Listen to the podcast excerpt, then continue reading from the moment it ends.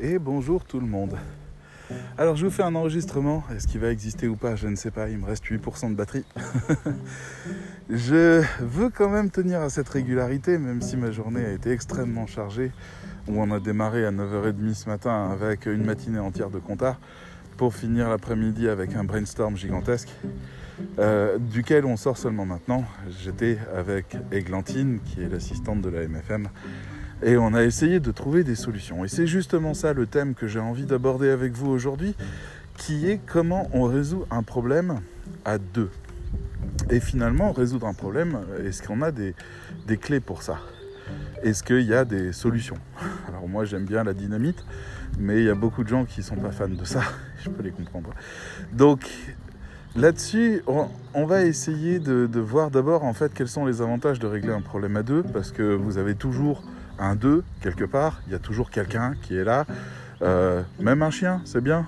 voilà, Oli a résolu énormément de problèmes pour moi, parce que en fait, ce qu'on demande à l'autre, c'est d'être le réceptacle de la compréhension. C'est là où Oli a ses limites. Euh, et de pouvoir nous permettre de mettre les choses à plat. Alors, je vais vous donner un peu mon impression par rapport à ça. Quand vous avez un problème à résoudre, la plupart du temps, ce qui vous manque, c'est une table une table.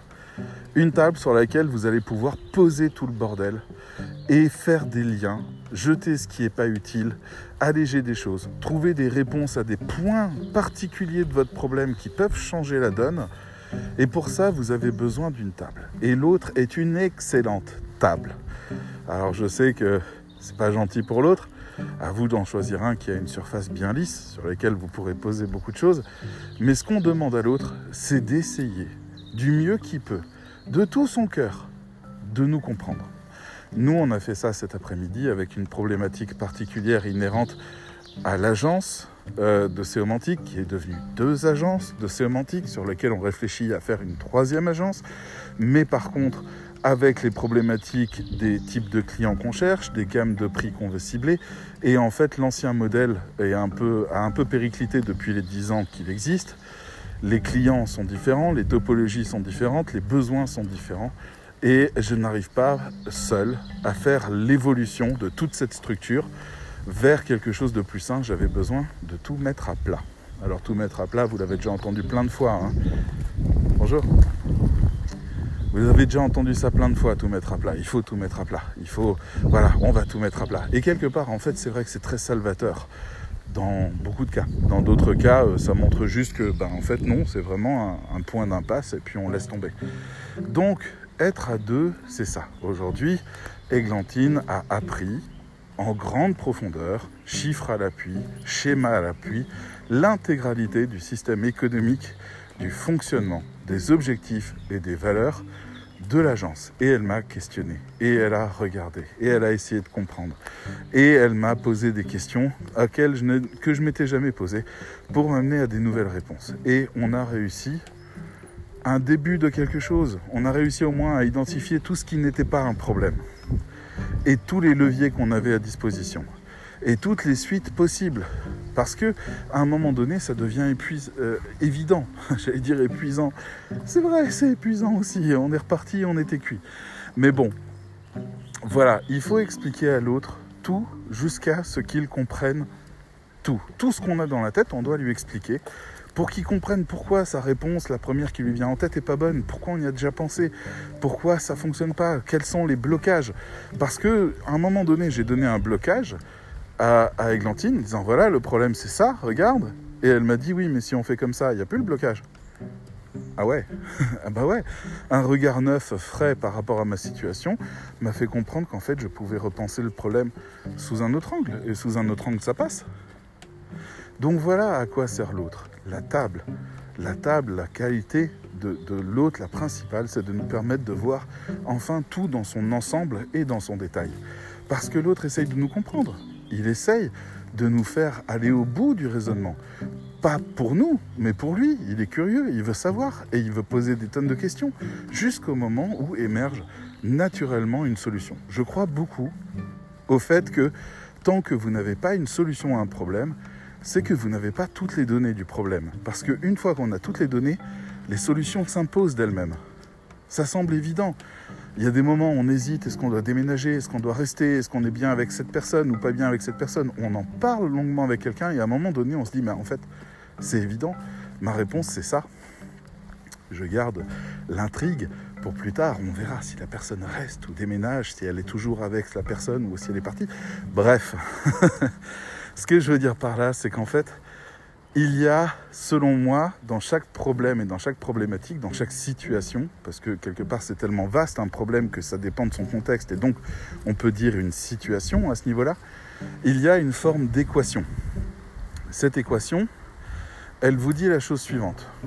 Si A plus B moins C plus D plus Y égale E, alors si je change A, je n'ai plus E à la fin. Si je change B, je n'ai plus E à la fin. C non plus, Y non plus. Dès que je touche à une des variables du problème, je change la destinée du problème. Son équation se résout autrement. Et la question, c'est comment je fais si je décide que E doit être F pour être sûr que la problématique m'amène bien à F? Moi, je pense les choses de cette manière-là. Si l'agence a ce problème X, ce contexte Y, si elle a perdu cette qualité Z et gagné ça, eh ben, il me suffit de changer X, peut-être pour redonner du boost sur Y, sur, sur Z, pour refaire tourner tous les tuyaux et pour que tout fonctionne de nouveau. C'est tout à fait possible. Il faut juste que je trouve quel levier fonctionne. Je finirai en vous disant que si vous voulez attaquer réellement un problème et le résoudre, un gros problème ou un petit problème. Enfin, les petits problèmes, quelque part, on n'est pas forcément obligé de les résoudre. Mais les gros problèmes, voilà les trois grands principes que vous devez accepter avant de commencer à essayer de résoudre un problème. Vous devez être prêt à ça. Premier principe, seul le but compte ne vous interdisez aucune décision, seul le but compte. Si c'est quelque chose d'aussi grand et puissant que je suis en état de déprime profonde parce que ma situation est compliquée, alors je dois accepter tous les types de changements possibles pour pouvoir sortir de la situation parce que mon but c'est de ne plus être dans cet état-là. À quel point je suis prêt à payer, à quel point je suis prêt à sortir le chéquier pour pouvoir réussir à obtenir le résultat que je veux. Si vous n'êtes pas prêt à ça, essayez pas de résoudre le problème. Je vous le dis. Deuxième situation, enfin deuxième principe, pardon. Qu'est-ce que vous penserez de votre problème et de la manière dont vous l'avez résolu dans 5 ans? Parce que les choses qui vous semblent très importantes aujourd'hui, en fait, dans 5 ans, elles vous paraîtront anecdotiques, voire vous aurez un regard complètement différent dessus. C'est important donc de savoir que tous les facteurs que vous avez aujourd'hui devant vos yeux n'ont plus de valeur dans 5 ans. Donc si vous visez le but, ne vous préoccupez pas de savoir si vous allez faire de la peine à quelqu'un, par exemple. Je ne dis pas qu'il faut être sans cœur, je dis juste que cette personne, peut-être que dans 5 ans, elle n'aura plus la moindre valeur. Vous devez en tenir compte. Parce que votre décision de changement, votre, l'impact que vous voulez faire, le sacrifice que vous vous apprêtez à faire a un but. Et c'est ce but-là que vous visez et pas autre chose. Donc, ok, on peut faire de la peine, ok, on va bouleverser tout le monde, ok, on va annoncer des trucs qui vont perturber les gens, ok. Dans 5 ans, on en parle de comment? Ça, c'est le plus important. Le troisième point, et ça, beaucoup de gens se fracassent là-dessus parce que ça demande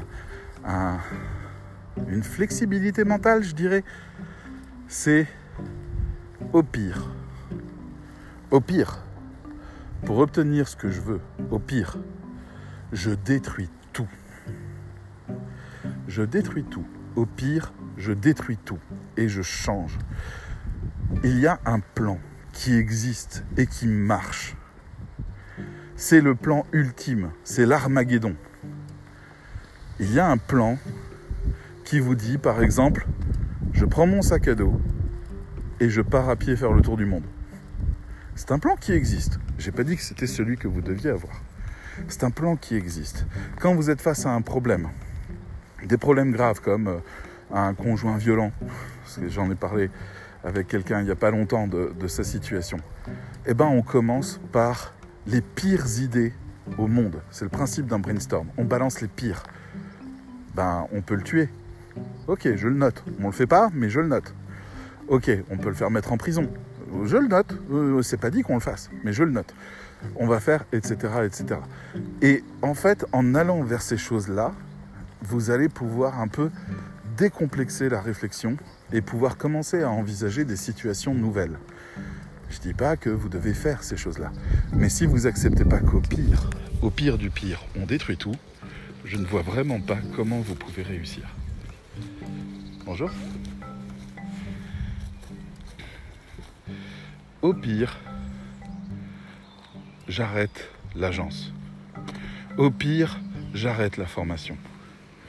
Au pire, je quitte la France. Au pire, je vais m'installer sur une île. Au pire, je revends mon chien. Au pire du pire du pire. Est-ce que je suis prêt au pire Oui Non Si je suis prêt, au moins à l'envisager comme étant une solution, alors je vais pouvoir commencer à réfléchir très sérieusement à comment faire pour obtenir ce que je veux, maintenant que je sais comment tout détruire et me libérer du problème.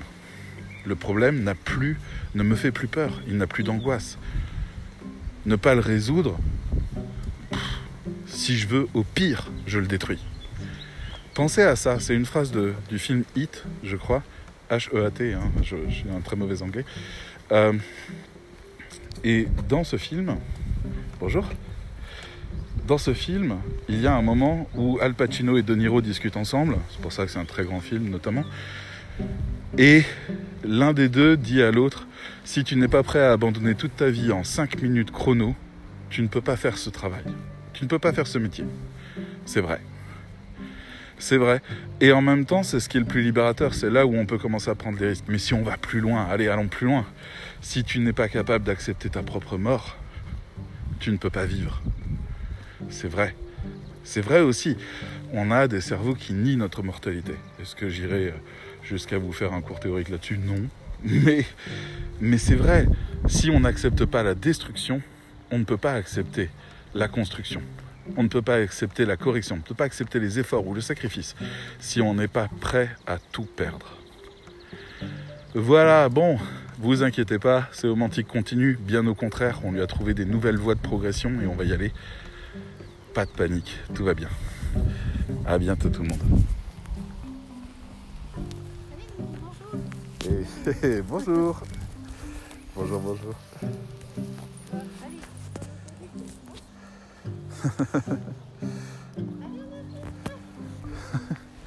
au revoir. Et au revoir tout le monde.